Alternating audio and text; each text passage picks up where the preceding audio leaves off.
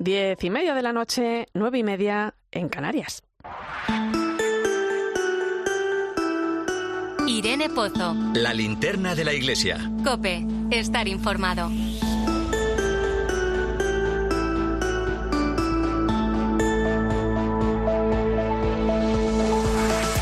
¿Qué tal? Muy buenas noches. Hoy tengo que hablarte de algo que me toca muy de cerca. Como sabes, este pasado miércoles hemos celebrado a San Francisco de Sales, patrón de los periodistas. Un día que, por cierto, he podido compartir con la Iglesia de Canarias, que me acogió estupendamente y me escuchó pues lo que hoy también quiero compartir contigo. Mira, esta semana el Papa Francisco se encontraba con los periodistas que habitualmente cubren la información del Vaticano y les decía algo muy bonito, ¿no? Les invitaba a volver a las raíces para recordar la llamada que nos une en esta importante tarea que es la comunicación en la Iglesia. Pero esto va un poquito más allá del ámbito periodístico. La Iglesia en sí es comunicación, está en su ADN. Una Iglesia que no comunica no puede ser Iglesia, precisamente porque nace para anunciar un mensaje. Por eso la comunicación es parte de su misión y todos estamos llamados a ella. A veces cuando estamos cansados o cuando la rutina se cuela en nuestra vida, es necesario volver al inicio, ¿no? a esas raíces de las que habla el Papa, que dan sentido a lo que un día comenzó como una aventura apasionante. Hace unos días una persona conocida hacía una pequeña reflexión en público a través de, sus redes sociales, en su afán de, de evangelizar a través de la música. Reconocía haberse estancado. Muchas personas escribían, ¿no? identificadas totalmente con sus palabras. Claro, qué oportunas las palabras del Papa. Ese volver a las raíces no solo es para los periodistas, es un consejo a la altura de cualquier circunstancia. Es cierto que vivimos en un mundo complejo donde anunciar el Evangelio en medio de una sociedad que vive ajena al hecho religioso se convierte en todo un desafío, pero se hace cada vez más necesario entrar en diálogo con ella. Quizá este año de la oración que el Papa mm, acaba de poner en marcha nos ayude en esta tarea que necesita de todos, empezando por cada uno de nosotros. Será una bonita experiencia para recorrer este camino juntos. Bienvenidos a la linterna de la iglesia. Te saluda Irene Pozo en este viernes 26 de enero. La linterna de la iglesia. Irene Pozo. Cope, estar informado. Como cada viernes, puedes seguirnos a través de las redes sociales. Estamos en Iglesia Cope en Facebook y Twitter hoy con el hashtag Linterna Iglesia 26E.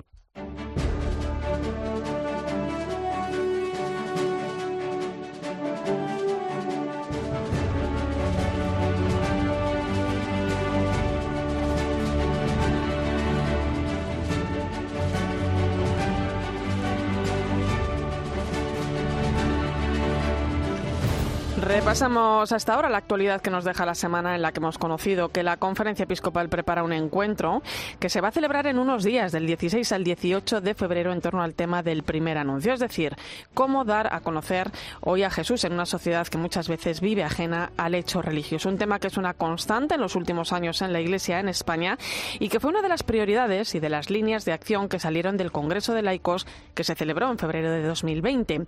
Este encuentro nacional sobre el primer anuncio se celebra con el lema Pueblo de Dios unido en la misión y tendrá lugar en la Fundación Pablo VI de Madrid. Luis Manuel Romero es el director de la Comisión de Laicos, Familia y Vida de la Conferencia Episcopal. Esperamos que este encuentro nos ayude a tomar conciencia a nivel comunitario que la evangelización en la sociedad y el momento actual conlleva abandonar nuestros proyectos, dejar por anticuados nuestros esquemas y salir de nuestra aparente tranquilidad. Tenemos que recorrer caminos ignotos y llegar hasta las fronteras, allí donde se está escuchando distorsionado el mensaje del Evangelio.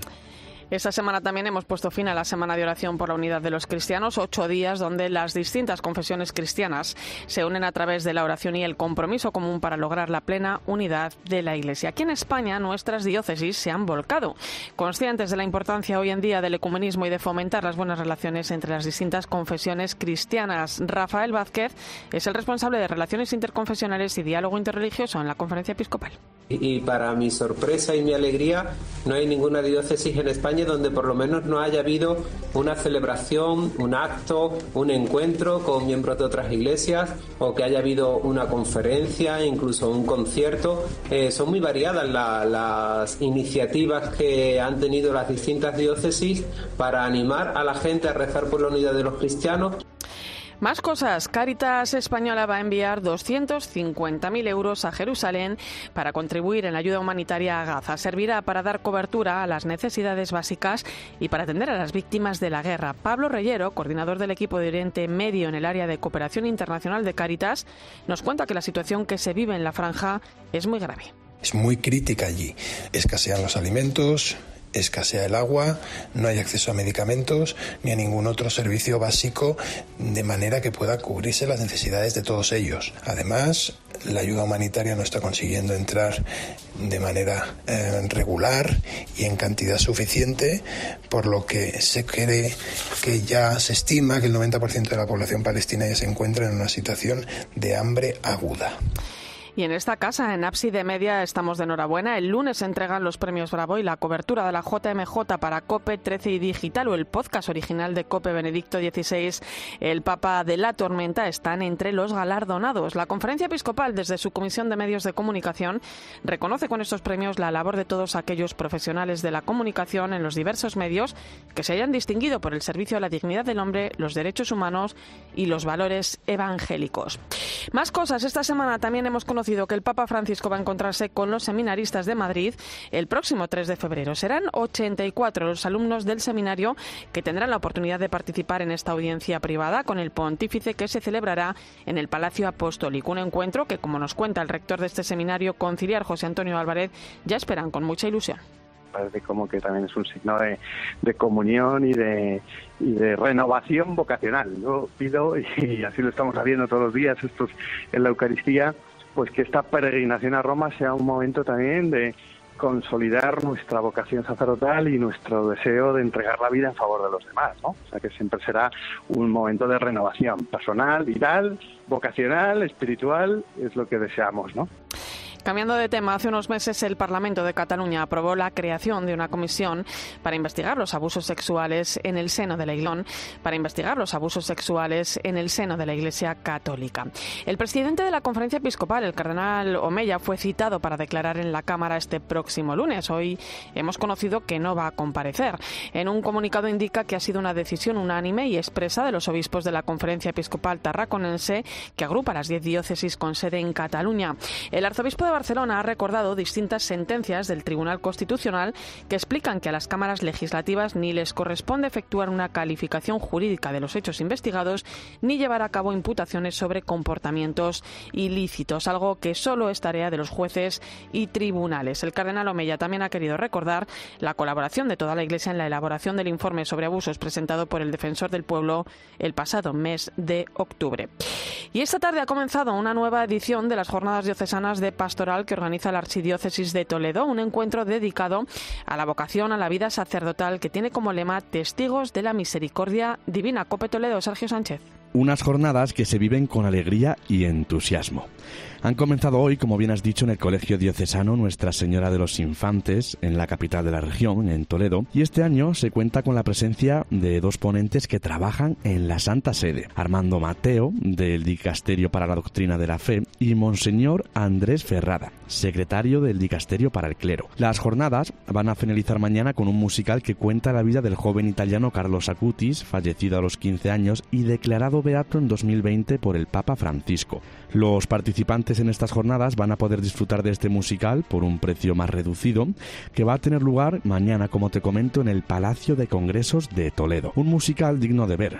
Mira, lo componen 140 personas, entre todo el equipo, maquillaje, actores, orquestas, solistas, y no te lo pierdas, la mayoría de los actores tienen entre 13 y 18 años. Y tenemos que irnos ahora hasta Navarra porque mañana tendrá lugar la ceremonia de ordenación y toma de posesión del nuevo arzobispo de Pamplona, Tudela. Hablamos de Florencio Roselló, Cope Pamplona, Esther García. Ya está todo preparado para que a partir de las 11 de la mañana se celebre en la Catedral de la capital navarra la ordenación de don Florencio Rosellón. Previamente a las diez y media el arzobispo electo será recibido en el atrio de la catedral por las principales autoridades diocesanas y civiles.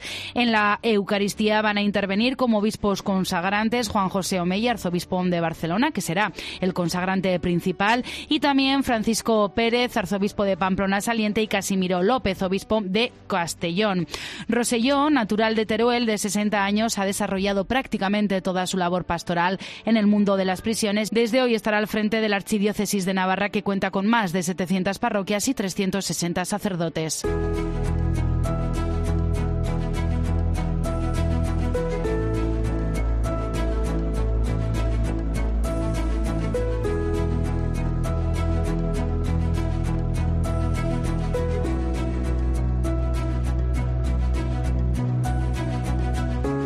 Hasta Pamplona nos vamos en vísperas de la ordenación de quien será su nuevo arzobispo, también obispo de Tudela. Comenzará su ministerio episcopal en Pamplona este sábado y en Tudela el domingo. El padre Florencio, como muchos le conocemos, ha sido bálsamo para muchas personas que han cumplido y que cumplen condena en alguna de las cárceles de nuestro país, no solo por su vocación como religioso mercedario o como capellán de la cárcel de Castellón, sino porque desde el año 2015 ha sido también director del Departamento de Pastoral Penitenciaria de la Conferencia Episcopal. Don Florencio Roselló, muy buenas noches.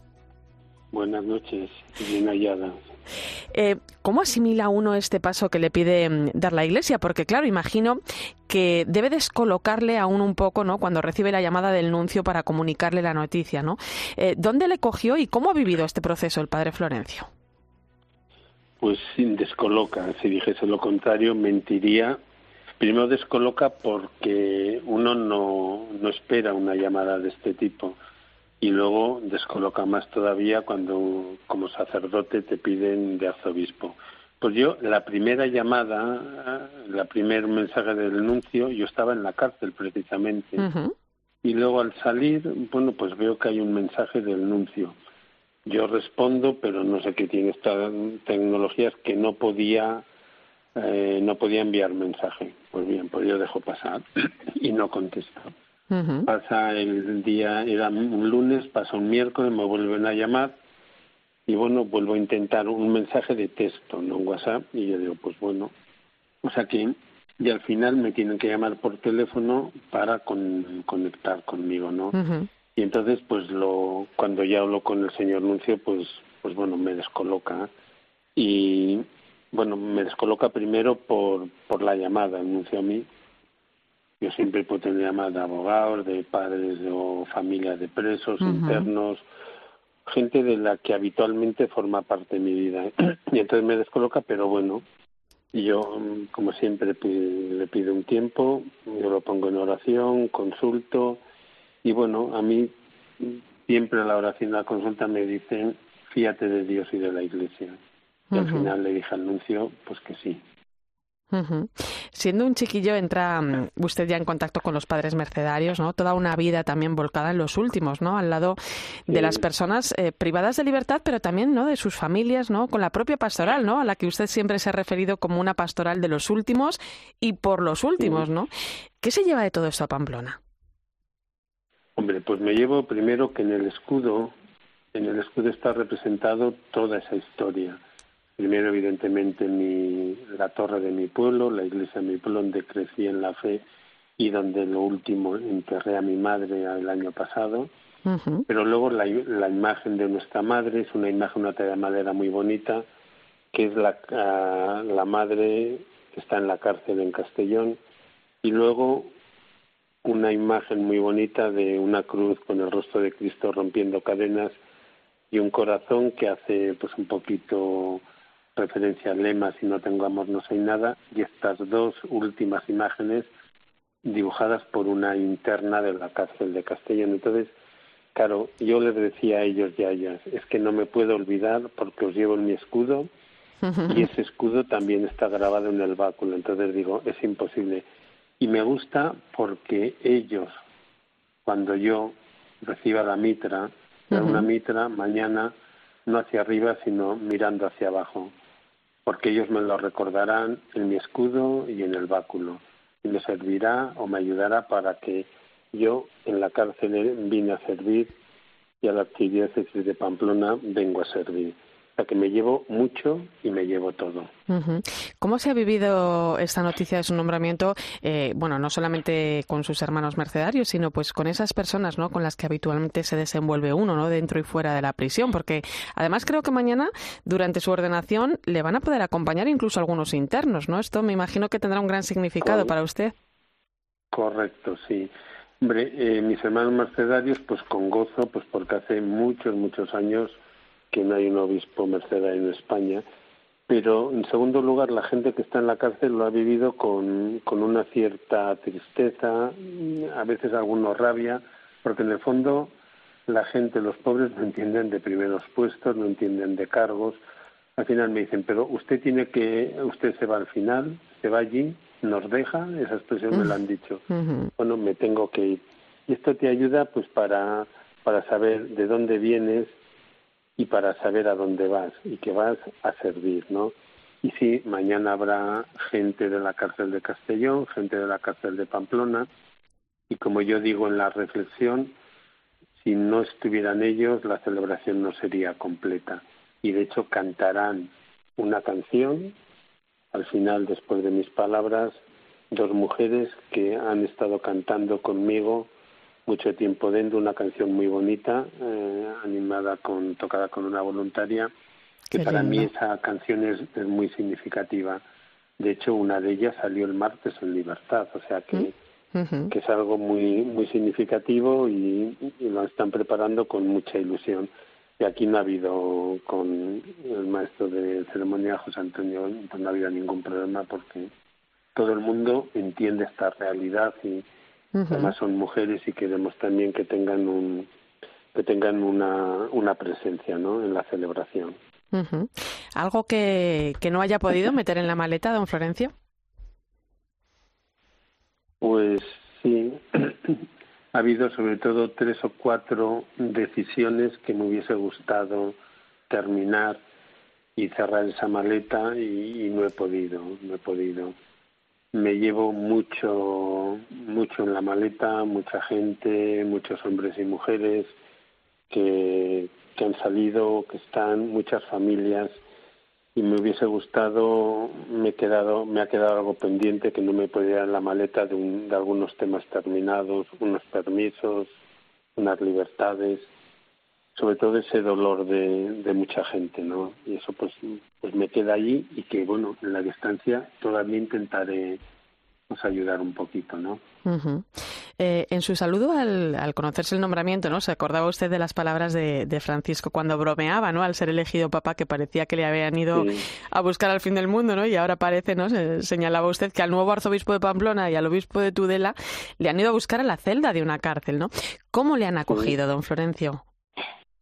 Hombre, yo todo tengo, solo tengo palabras de agradecimiento, empezando por don Francisco, que desde el primer día, ya antes de hacerse público, pues todo han sido detalles, todo han sido gestos muy humanos, muy cercanos, cómo te encuentras, luego con los, con los vicarios, con el Consejo Episcopal, con sacerdotes que me voy encontrando, con laicos que me van escribiendo.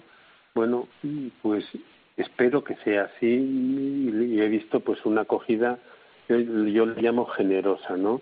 Desde esa sorpresa que, que ha supuesto para, para mucha gente, ¿no? y que sea realista. Yo pues soy muy frío y soy realista.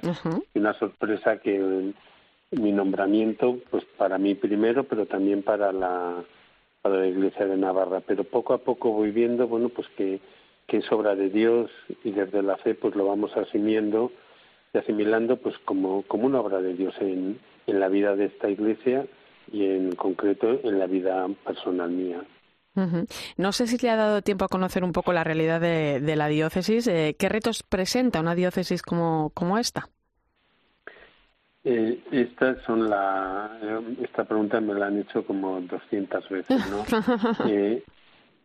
yo por, primero por prudencia y segundo por realismo de que de que no conozco. Yo lo que sí digo que lo primero que quiero es conocer y escuchar. Claro, yo no puedo venir con un plan preestablecido cuando no conozco, cuando también hay que respetar los ritmos y los tiempos, hay que respetar los proyectos que están que se están trabajando. Y entonces, o sea, no tengo, pues eso, ni, ningún proyecto sí, pues bueno, el tema de los sacerdotes me preocupa, el tema de, de los laicos, cómo está entrando el sínodo, aquí ha habido bastantes grupos que han participado, el tema de la vida consagrada, tema de los abusos, que es un tema delicado, todo eso me preocupa porque forma parte no solo de la vida de la Iglesia, sino en concreto de la vida de la Iglesia Navarra el mundo de los pobres, me voy enterando, me van llegando. Son temas que sí me preocupan y que, y que me gustaría que, en mi ministerio estuviesen de una manera significativa. Eh, yo no le quiero despedir sin la pregunta del millón. Eh, siempre la hago, ¿eh? Pero, mm, pero yo le tengo que preguntar a Florencio Rosselló cómo sueña la Iglesia. Hombre, yo sueño, sí, pues mira, yo en una de las intervenciones que tengo Sueño con una iglesia abierta, donde quepa todo el mundo, eso lo digo también mañana, donde, donde no haya diferencias, inclusive hasta con, el no creyente. Sueño en una iglesia solidaria, sueño en una iglesia donde el pobre se sienta en casa, no es que diga acogemos a los pobres, no, que el pobre se sienta en casa. Sueño con una iglesia que, que salga a las plazas, que salga de la sacristía, que seamos testimonio, testimonio de nuestra vida, de nuestra fe. Sueño con, con esta iglesia, sobre todo, que se encarna en el mundo que nos toca vivir y encarnarse es encarnarse en la calle. Sueño con esta iglesia y por ella trabajaré. Pues Florencio Roselló, padre Florencio, desde aquí le acompañamos en este día y en este momento ante ese paso que le pide dar la Iglesia como nuevo arzobispo de Pamplona y obispo de Tudela. Una ceremonia que, por cierto, podrá seguirse también en 13 este sábado a partir de las 11 de la mañana desde la Catedral de, de Pamplona. Ahí estaremos todos. Gracias por su ejemplo y cuente con nuestra oración. Toca seguir el camino, don Florencio. Un fuerte abrazo. Pues un fuerte abrazo y gracias por, por vuestra oración sobre todo por, por abrirme las puertas de, de tu programa. Muchas gracias. Escuchas la linterna de la iglesia. Con Irene Pozo. Cope, estar informado.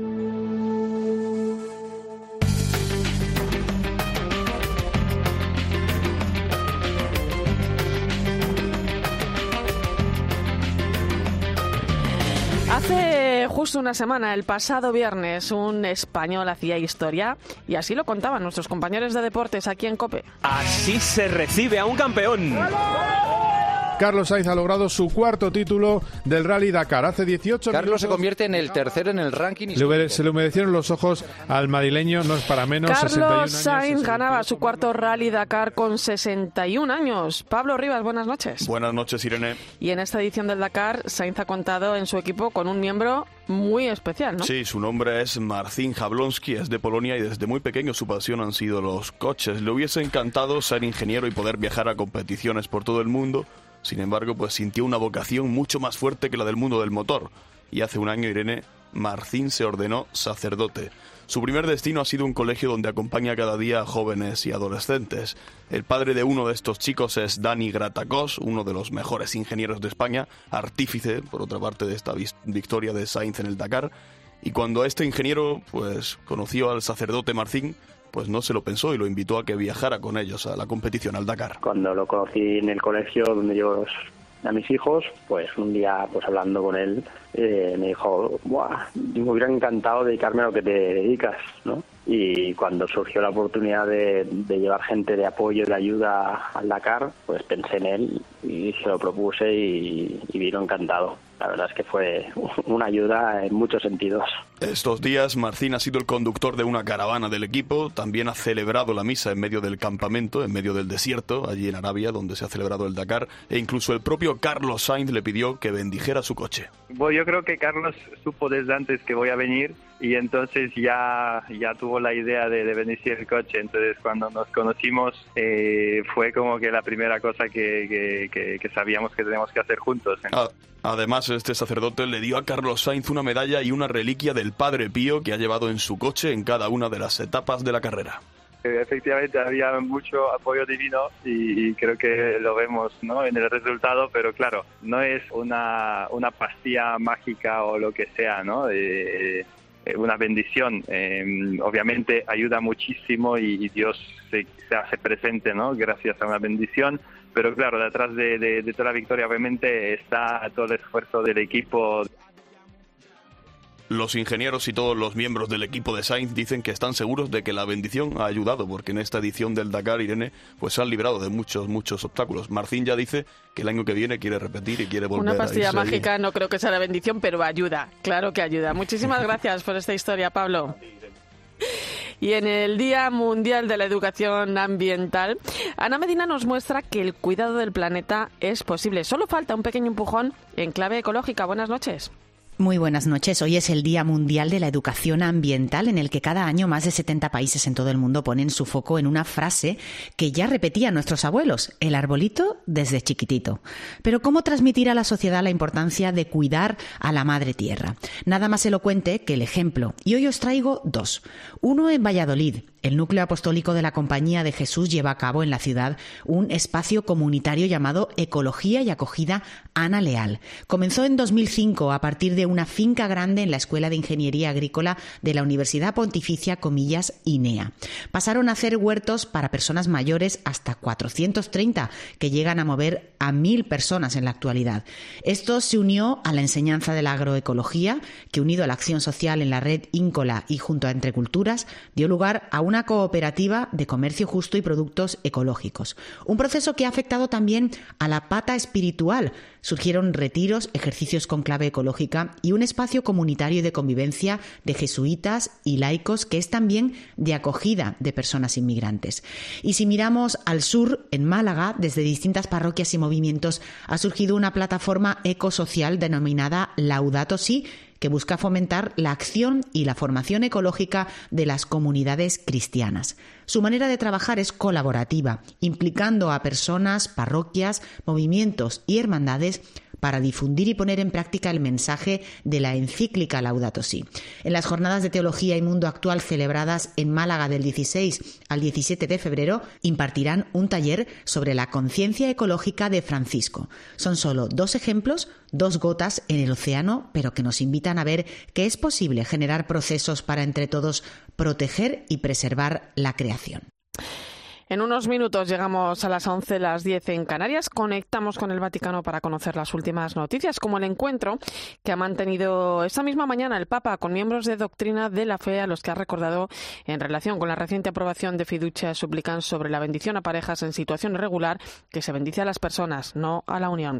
Será enseguida, antes recuerda que estamos en Iglesia Cope en Facebook y Twitter hoy con el hashtag Linterna Iglesia 26E. Irene Pozo en Twitter en arroba eclesiacope, en nuestro muro de Facebook, eclesiacope y en cope.es. España es el segundo país europeo en tasas de abandono escolar. Y lo que te suelen decir es que están desmotivados con lo que va a ser su futuro. Oye, que nos tiene que hacer la receta Paufilia. A mí se me va el, este. Sí. sí, hoy os voy a enseñar a hacer fiambre de pavo asado, que es muy fácil porque no En COPE de 10 de la mañana a 2 de la tarde, los sábados y domingos, el mejor entretenimiento lo encuentras en fin de semana con Cristina López Slichting. UMAS, mutua especialista en seguros para el sector educativo. Ofrecemos una solución integral para los colegios y guarderías. Daños patrimoniales, responsabilidad civil, accidentes de alumnos. Más de 1.400 centros ya confían en nosotros. Visítanos en umas.es. UMAS, más de 40 años de vocación de servicio.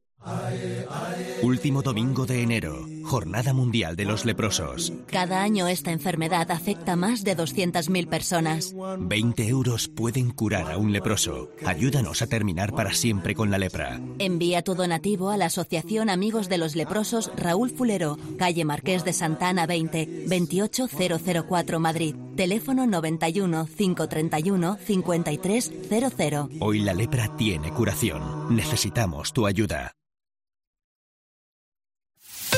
Escuchas la linterna de la iglesia. Y recuerda, la mejor experiencia y el mejor sonido solo los encuentras en cope.es y en la aplicación móvil. Descárgatela.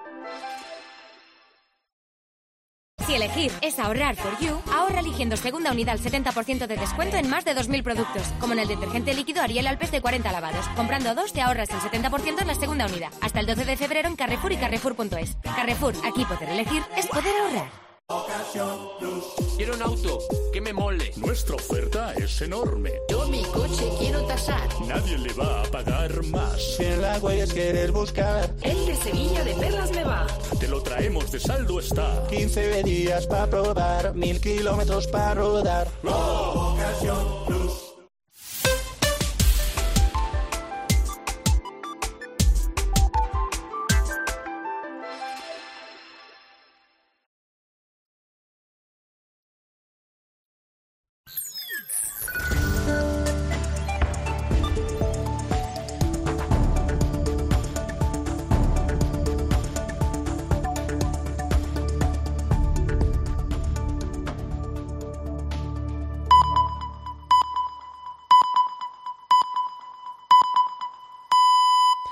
11 de la noche, 10 en Canarias.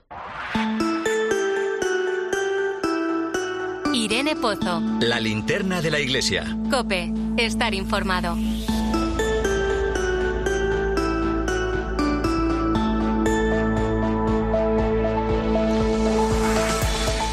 Esta hora ponemos el foco de la linterna de la Iglesia en el Vaticano con nuestra corresponsal Eva Fernández. Muy buenas noches. Muy buenas noches, Irene. Eva, como venimos contando, ayer poníamos fin a la Semana de Oración por la Unidad de los Cristianos, algo que se celebra desde hace ya más de 100 años y donde las distintas confesiones cristianas se unen a través de la oración y el compromiso común, bueno, pues para lograr la plena unidad de la Iglesia, ¿no? Como es habitual, el Papa cerraba esta Semana de Oración desde la Basílica de San Pablo Extramuros en Roma, donde hablaba precisamente de eso, ¿no? De la importancia de la oración en todo este camino. Sí, durante su homilía el Papa recordaba que la voluntad del Señor es la unidad, que todos sean uno, tal como Jesús pide al Padre, pero conseguirlo requiere oración y conversión del corazón. Un camino, explicaba el Papa, que implica caminar juntos y servir juntos, anteponiendo la oración.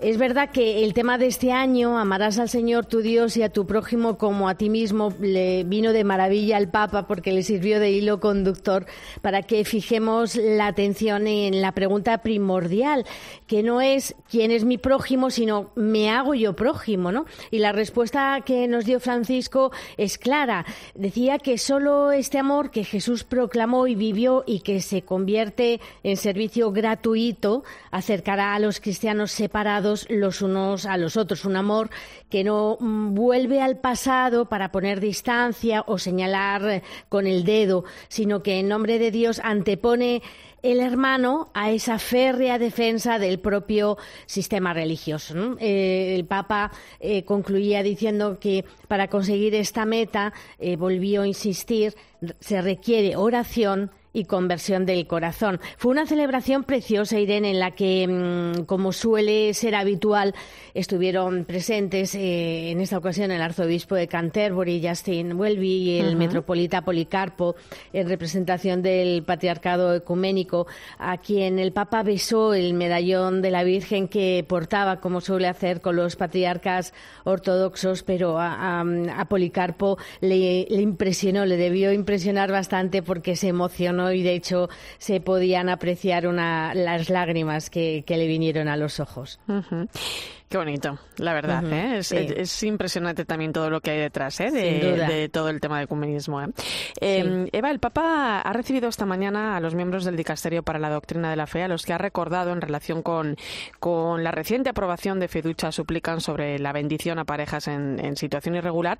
Eh, bueno, pues que se bendice a las personas y no a la unión, que no es reconocida además por la Iglesia, ¿no? Sí, exacto. El Papa ha insistido en la piedra angular del documento, que invita a no cerrar las puertas a la misericordia. ¿no? Y a partir de ahí el Papa aclara que la intención de Fiducia Supplicans es mostrar concretamente la cercanía del Señor y de la Iglesia a todos aquellos que encontrándose en situaciones diversas piden ayuda para continuar, y decía el Papa, a veces para comenzar un camino de fe.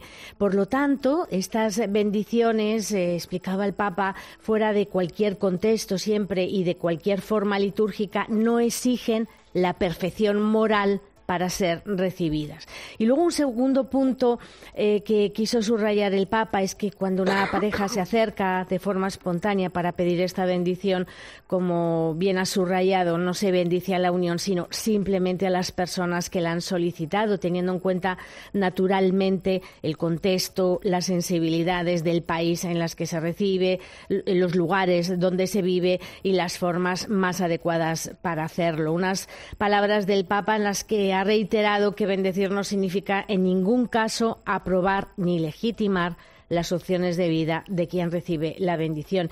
A todos los miembros del Dicasterio para la Doctrina de la Fe que han celebrado esta semana su asamblea plenaria, el Papa les ha recordado también algo muy bonito, Irene, que la, que la evangelización es tarea prioritaria de un dicasterio que está llamado a custodiar la fe, ¿no? Y por lo tanto les ha animado a dar un nuevo impulso en la comunicación de la fe en el, en el mundo actual, en particular con, la, con las nuevas generaciones, y les ha pedido que amen y ayuden a amar la belleza y la fuerza salvífica de los sacramentos. Y luego también, en cierta forma, el Papa a los periodistas nos ha dado un titular, un titular que, que ya se había adelantado en una mm, entrevista, en una entrevista al prefecto del dicasterio, y es que eh, está trabajando el dicasterio en estos momentos en un próximo documento sobre la defensa de la dignidad humana por encima de cualquier circunstancia. ¿no? El Papa explicaba esta mañana que desea que este texto nos ayude como Iglesia a que ante las diversas formas de actuar para eliminar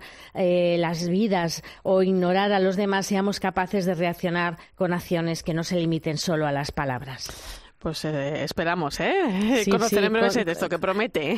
Con ganas, efectivamente. Oye, eh, el gobierno de Papúa Nueva Guinea mm. ¿no? anunciaba esa semana que el Papa eh, visitará el país durante tres días en, en agosto, ¿no? Un viaje, bueno, que podría ser más amplio, incluso incluyendo Indonesia ¿no? y Timor Oriental, pero del que estamos aún a la espera de confirmación oficial por parte de la Santa Sede. Sí, sí, es un viaje que estaba pendiente desde, mm, desde la pandemia, ¿no? Y de hecho ha sido bueno, el propio ministro de Asuntos Exteriores de, Timor Oriental el que ha asegurado que ha recibido la confirmación del Vaticano, ¿no? Es muy posible que el Vaticano lo confirme al completo uniendo las tres etapas que señalabas, Papúa Nueva Guinea, Timor Oriental e Indonesia. Más o menos eh, sería muy posible que ese gran viaje comenzara eh, hacia el 21 de agosto. ¿no? Timor, por ejemplo, es la única nación asiática con mayoría de católicos junto con Filipinas. y, por lo tanto, Irene, si se confirma que mm, estará tres días en cada país, eh, sería el viaje más largo que ha emprendido Francisco desde el inicio de su pontificado. Esperemos la confirmación y será una señal de que el Papa se encuentra con mucha fuerza y con energía para, emprender este largo viaje. Está claro. Pues muchísimas gracias, compañera. Un fuerte abrazo y, y, que pases buen fin de semana. Pues lo mismo digo, un buen fin de semana para todos. Gracias, Irene. Escuchas la linterna de la iglesia. Con Irene Pozo. Cope, estar informado. 11 y 7 minutos de la noche, 17 en Canarias. Entramos en tiempo de tertulia. Me acompaña en el análisis hoy el rector de la Universidad Eclesiástica, San Damaso, Javier Prades. Muy buenas noches. Buenas noches, Irene. Buenas noches a todos. Y la profesora y experta en doctrina social de la Iglesia, Teresa Conte. Bienvenida. Muchas gracias, Irene. Buenas noches. Oye, un, breve comentario. Nos avanzaba Eva hace un instante, ¿no? Cómo había transcurrido esa clausura de la Semana de Oración por la Unidad de los Cristianos. Algo, eh, lo decíamos, ¿no? Se celebra desde hace ya más de 100 años, punto de encuentro a través de la oración, pero también de la reflexión, ¿no? El Papa hacía alusión em, también a las diferencias, ¿no? De nuevo el ecumenismo que se hace tan necesario, ¿no? En los tiempos que corren. Pues así es, de nuevo, como en tantos otros temas, los papas nos marcan el camino. Lo hizo Pablo VI, lo hizo Juan Pablo II, lo ha hecho Benedicto XVI y lo hace ahora Francisco. Y que yo creo que nosotros españoles, que no hemos sido especialmente sensibles a, la dimensión ecuménica de la vida de la fe, pues nos viene estupendamente. Sobre todo para darnos cuenta de qué es lo que está en juego y por qué es tan importante rezar. No es como rezar por una cuestión lejana y eh, ajena a nosotros, sino que eh, solo cuando nos damos cuenta del daño que le ha supuesto al camino de la Iglesia desde su inicio las divisiones, podemos sentir el dolor y la urgencia de retomar la oración y de retomar todos los cauces de, de, para regenerar y que el Señor nos conceda el don de la unidad. ¿no? O sea, eh, si no caemos en la cuenta de lo que está en juego y de cuál es el bien que nos estamos perdiendo porque vivimos una iglesia dividida y subdividida y a su vez subdividida, es que no te vienen las ganas ni la preocupación por la oración. ¿Qué serían, pensando en el Oriente Medio? ¿Qué hubiera sido la presencia cristiana en una cristiandad oriental no separada de Occidente? ¿Qué hubiera sido la cristiandad del norte de África que estuvo sometida a todo tipo de divisiones fratricidas entre cristianos antes de que el Islam los barriera de un plumazo? ¿Y qué hubiera sido del occidente de Europa sin el escándalo del cisma de Occidente durante 70 años y después con la Reforma. ¿Qué, fuerza evangelizadora, qué potencia misionera, qué energía de, atracción significaría la única iglesia de Jesucristo presente en el mundo. Si uno no, no siente, yo comprendo que esto que digo no resuelve nada, pero te hace comprender aquello en lo que nos hemos separado de un bien primordial que es la unidad de la iglesia. Entonces dice, Señor, tardaremos un año o, cien, los que tardemos, pero es evidente que solo una iglesia unida podrá estar delante de un mundo que nos reta hoy a profundidades que no nos imaginábamos. Pues yo creo que sí sirve, fíjate, porque mm, eh, voy a contar una anécdota, si se me permite. Yo hoy lo pensaba, ¿no? Eh, siendo muy pequeña, bueno, muy pequeña, no sé cuántos años tenía, siete u ocho quizás, o nueve. Muy pequeña. Yo era scout. Muy pequeña. Yo era scout. Y recuerdo perfectamente, pues en un encuentro entre, entre grupos diferentes del movimiento católico scout en el que yo estaba, yo escuché a unos mayores, muy mayores para mí en ese momento, que debían ser monitores, hablar de este tema. Yo, yo no entendía nada, ¿no? Pero solo entendí que decían algo así y sé que lo hablé en casa con mi madre. O sea, es que ahora me acuerdo perfectamente. Te estaba escuchando, Javier, algo así como, claro, eh, ellos venían a decir, ¿no? Y yo no debía entender tampoco mucho. Los católicos al final queremos que vengan hacia nosotros, ¿no? Este es el ecumenismo, que vengan hacia nosotros. Eso es lo que se me quedó a mí. Y sé que lo hablé con mi madre, no recuerdo la conversación. Digo, era muy pequeña, pero claro, era una cosa nueva para mí, ¿no? Pero es que sigue siendo nueva. Ahora te estaba escuchando y he como de repente reconectado y digo, esta dimensión que tú estás planteando es nueva. Para mí es nueva. Eh, como lo es para la mayor parte de los españoles que no hemos vivido lo que significa la reforma. Entonces, esto del pluralismo o la diversidad en el seno de las iglesias cristianas y tal, si es que muchas veces ni siquiera acabamos de entender que todos seamos cristianos, ¿no? ¿Por qué digo esto? Porque me ha ayudado a reconectar con algo que estás planteando que dices, no sirve de nada. Yo creo que sí sirve esa mirada retrospectiva que tú has hecho, o sea, de dónde venimos y cómo nos hemos perdido en el camino a nosotros mismos, cómo nos hemos acabado matando entre nosotros, que ya es el colmo. O sea, el colmo es matar a quien sea, ¿no? Pero ya, o sea, entre nosotros, cómo nos hemos matado y nos hemos matado por pertenencias, a confesiones religiosas distintas. Pero el problema, y ahora lo digo como fiel laica, que es la expresión literal, ¿no? Como fiel laica es, pero ¿cuánto va a durar esto? Porque yo creo que lo que nos pasa también es semana de unidad para la oración, o sea, semana de oración para la unidad de los cristianos. Pues llevamos 100 años. Más de 100 años, sí, sí. O sea, ¿cuándo llegará esto? ¿Cuándo seremos realmente uno? Porque en el fondo uno ya somos. Quiero decir que todos confesamos al mismo Dios, al Dios de Jesucristo, ¿no? Jesucristo es el Hijo de Dios. Por lo tanto, de alguna manera ya somos todos uno. ¿Qué nos falta? Yo a veces pienso, Ay, pero ¿qué nos falta?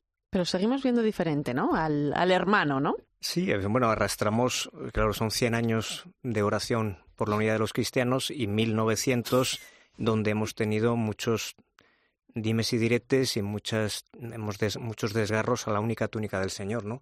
Y, y efectivamente hemos dado muchos importantísimos pasos, ¿no? hay una declaración conjunta sobre la justificación, algo que parecía ciencia ficción. Hay un magnífico documento sobre el alcance del filioque que permite resolver la dificultad doctrinal con las iglesias de Oriente. Hay experiencias espirituales muy bellas y muy poderosas, hay muchos indicios. Y yo creo que es muy importante caer en la cuenta de la dimensión misionera que tiene la unidad de la Iglesia, para el mundo en el que estamos entrando, eh, que tenemos que afrontar cada problema particular de una manera adecuada, lógicamente ocupándonos de lo que se trate, pero cayendo en la cuenta de que la fuerza, el manantial del que brota la potencia del anuncio evangélico, vamos, no me lo invento yo, lo dice San Juan, es que seamos uno. Y, esto a veces nos parece de menor importancia frente a otros aspectos del, análisis de las situaciones. Y sin embargo, es eh, basta experimentar una división eh, cercana y el dolor que produce y las consecuencias que se derivan de esas divisiones para comprender en la gran historia de la humanidad que el método que Dios eligió, que es hacerse presente en la comunión de los cristianos, es nuestra primera obligación. En el, en el jubileo del 2000, cuando el Papa eh, Juan Pablo II hace la lista de los pecados de la Iglesia, el primero es el pecado contra la unidad, que no sé si ninguno lo pondríamos el primero, porque pensamos siempre en otros. Y sin embargo, era como decirnos, esto forma parte de, la conversión. Los tiempos, no, decía muy bien Teresa. Eh, o sea, tiempos en los cuales ya seamos sensibles a esto, ya son tiempos que no nos alejan de, la atención a la unidad, nos acercan. y, cuanto más intenso y más extendido sea esta inteligencia de lo que nos jugamos, pues seguramente que todos nos sentiremos más implicados y esto acelera, ¿no? La súplica, ven Señor Jesús. Claro, es, eh, decía yo antes, ¿no? Oración y reflexión, ¿no? Porque muchas veces hay que hacer memoria, ¿no? De, de todas las cosas para ser consciente. Eh, fijaros, por ejemplo, este sábado, mañana, es el aniversario del Holocausto, ¿no? Se cumplen 79 años del horror vivido durante mm, la Segunda Guerra Mundial con el genocidio cometido por el régimen de la Alemania nazi contra los judíos de Europa, ¿no? Eh, el Papa ha querido hacer memoria una vez más en la audiencia general de, esta semana, recordando precisamente, bueno, pues que el odio y la violencia no pueden justificarse, ¿eh? no, no, es la primera vez que se pronuncia sobre ello. Al final, bueno, pues es importante, ¿no? Lo que decía al principio, hacer memoria de las cosas, ¿no? Del odio y de la violencia y especialmente del antisemitismo, que es a lo que va unido el recuerdo del holocausto, que además no nos viene nada mal en estos tiempos, un tema de, de mucha actualidad. Y, lo primero es caer en la cuenta de la magnitud del horror. Yo recomiendo a quien quiera leer las, las grandes crónicas de, de Vasily Grossman cuando, sobre Treblinka, cuando encuentran el campo que han intentado camuflar para que no se viera y luego lo que fue Auschwitz, que es, que es un horror relatado por Grossman, cuya familia es eh, judía ucraniana. Él em, es un oficial del Ejército Rojo que llega con las tropas soviéticas avanzando hacia Occidente y que se ha convertido en uno de los testigos de la, digamos, de la reivindicación de la dignidad de todas las víctimas del Holocausto, de lo que supone la persecución de mucha otra gente, pero de una manera eh, sistemática y programada y brutal de, de los judíos eh, europeos sin los cuales no se entiende Europa. Yo fíjate, eh, yo siempre digo que todos nuestros adolescentes em, eh, deberían de visitar el campo de, Auschwitz, ¿no? Eh, em, yo he podido hacerlo, pude hacerlo durante la JMJ de Cracovia en el año 2016 y la verdad que es impresionante, ¿no? Porque uno atraviesa el arco de entrada y se le corta ya la respiración. Me acuerdo que íbamos en un grupo, íbamos hablando y de repente fue a atravesar eso y se hizo el silencio, ¿no? Y lo vivimos también allí, em, acordaros de esa imagen de, del Papa Francisco, ¿no? recorriendo durante una hora y durante una hora y en completo silencio aquel campo de concentración. No era el primer papa que lo pisaba, habíamos visto a Benedicto XVI y anteriormente a Juan Pablo II, imágenes impresionantes, ¿no? Eh, el silencio hablaba solo. Es que mm, se nos quedan cortas las palabras. O sea, gracias a Dios, nuestra fe en el verbo encarnado eh, también conoce el silencio, el silencio respetuoso, ¿no? Y lo hemos visto en Auschwitz a través de la presencia de estos grandes papas. Yo estuve en el año 84, han pasado 40 años y no olvido lo que vi. Y o sea, tú ves una habitación como esta llena de gafas. Entonces, ¿cuántas gafas hay que acumular para rellenar una habitación como esta de gafas, de pelo humano, de juguetes de niños?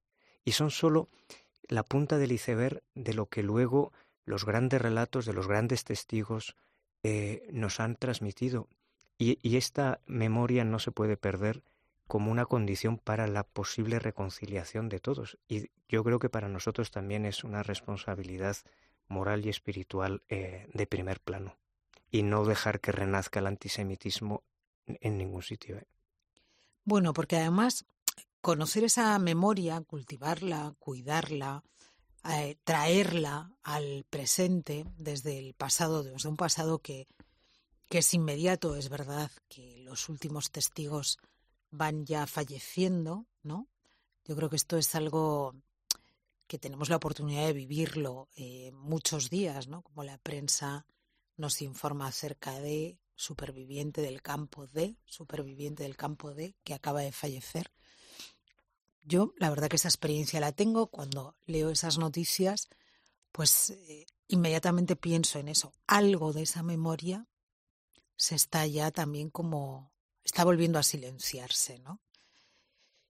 Y al final yo creo que los europeos, por encima de todo, pero no solo, pero fundamentalmente, sí tenemos la obligación moral de traer esa historia al presente y esa memoria al presente. Es muy importante cultivar la narración de la memoria.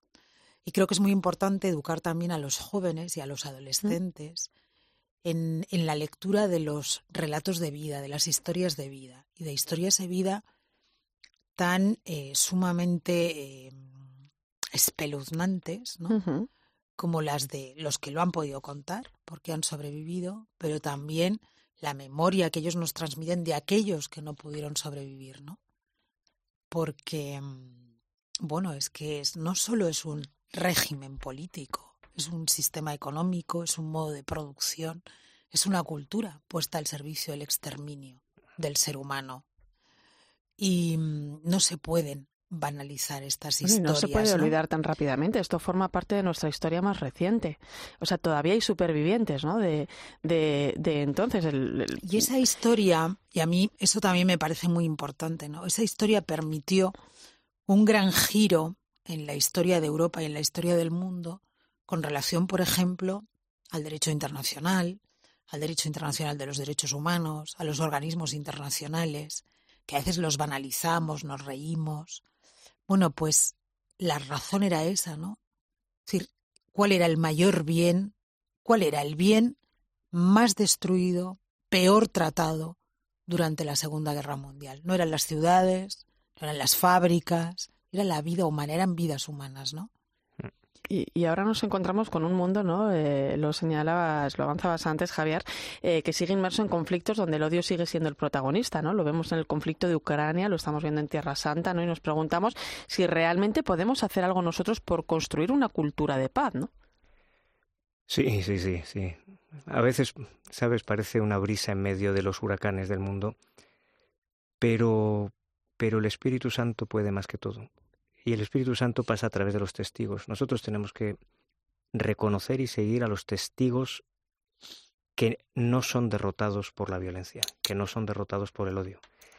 Mm, que, puedo no ser yo, que puedo no ser yo, pero tengo la responsabilidad moral de distinguir y de reconocer a aquellos que no han sido aplastados por el odio, que han derrotado al odio, y seguirlos e indicarlos a otros, porque la Iglesia se ha difundido así. Y cuando vemos, no sé, por, por, hablar del, del, cardenal Pizzaballa, que en medio de esta locura que estamos viviendo ahora, se erige en una voz que te das perfectamente cuenta que no estás siendo derrotado por el odio, dices, es verdad que parece tan poquito en comparación a mm. toda la destrucción que hay alrededor. Pero también en otros periodos de la historia, los grandes imperios parecían eh, la energía más fuerte, con una capacidad militar, con una capacidad de conquista. Y llegaban hasta donde llegaban. Y amigo, los misioneros poquito a poquito se colaban por donde ni mm. las más poderosas fuerzas armadas de cada época de la historia han llegado. Y la Iglesia ha llegado a todas partes, y la Iglesia se arraiga en todas partes y los tiempos no lo sabemos nosotros. Pero es nuestra responsabilidad y es un acto de fe, no es un acto de análisis político, es un acto de fe reconocer y seguir a aquellos en los cuales tú ves que ya el odio se ha interrumpido, que la cadena del odio no ha reproducido una venganza, no ha reproducido un odio en sentido contrario, sino otra cosa. Como eso existe, Esa es la esperanza, ¿no? Evidente, pero una experiencia que tiene fundamento, como dicen los filósofos, fundamento in re, que, que- que la hay, o sea, que es que eso existe. Yo creo que esa memoria, además Javier lo está diciendo muy bien, esa memoria es eh, una manera de resistir, es, es pura resistencia. Una resistencia creativa, ¿no? No pasiva, no apoltronada, no indiferente, no, no. Es una resistencia activa, no violenta, pero activa. Y esa memoria, eh, bueno, yo creo que este es un tema, es que, a ver, yo creo que este es un tema muy importante, ¿no? Y hoy, Javier, has puesto un poco, ¿no? Empezando Yo por- te, te di dos minutos. no, ah, dos minutos. No, pero digo, Javier ha marcado la línea y la ha marcado muy bien en el sentido de, oye, seamos conscientes, ¿no? De lo que nos ha supuesto no caminar a la unidad, hacia la unidad, que hemos perdido, hagamos memoria. Y tú, Irene, hablando del tema del holocausto, hagamos memoria de todo lo que hemos perdido y tra- o sea, traigamos la memoria al presente, ¿no? Mm, al final, nuestra iglesia también es, es, es, es memoria, ¿no? Memorial de la pasión. Exactamente. Entonces, eh, yo creo que este es un tema, yo insisto, yo creo que si hay eh, profesores que nos escuchan, padres y madres de jóvenes, de verdad, eh, echar el resto, lo voy a decir ya de, de- en expresión de viernes por la noche, ¿no?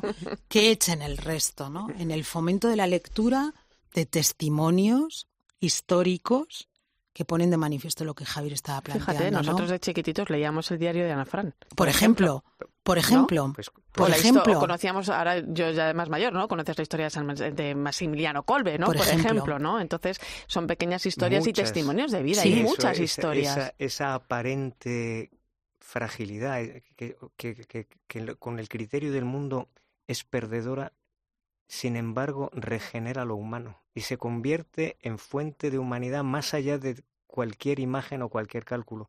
Y esa es nuestra esperanza actual. A partir de ahí seguimos caminando y, y unidos a ellos, porque nos ponemos en línea detrás de ellos, los seguimos, los seguimos. Bueno, pues con fe y con esperanza, claro que sí. Ha sido un placer compartir con vosotros este momento de análisis. Javier Prades, gracias. Teresa Buenas noches. Conte, A ti, muy Irene. buenas noches. Hasta la próxima.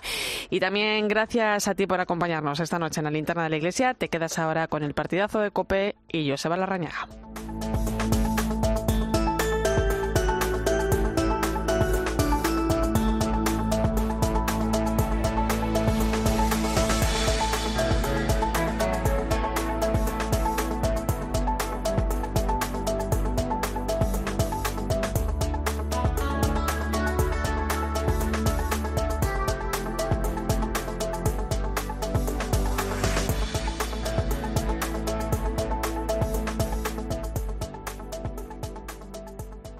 Irene Pozo. La linterna de la iglesia. Cope. Estar informado.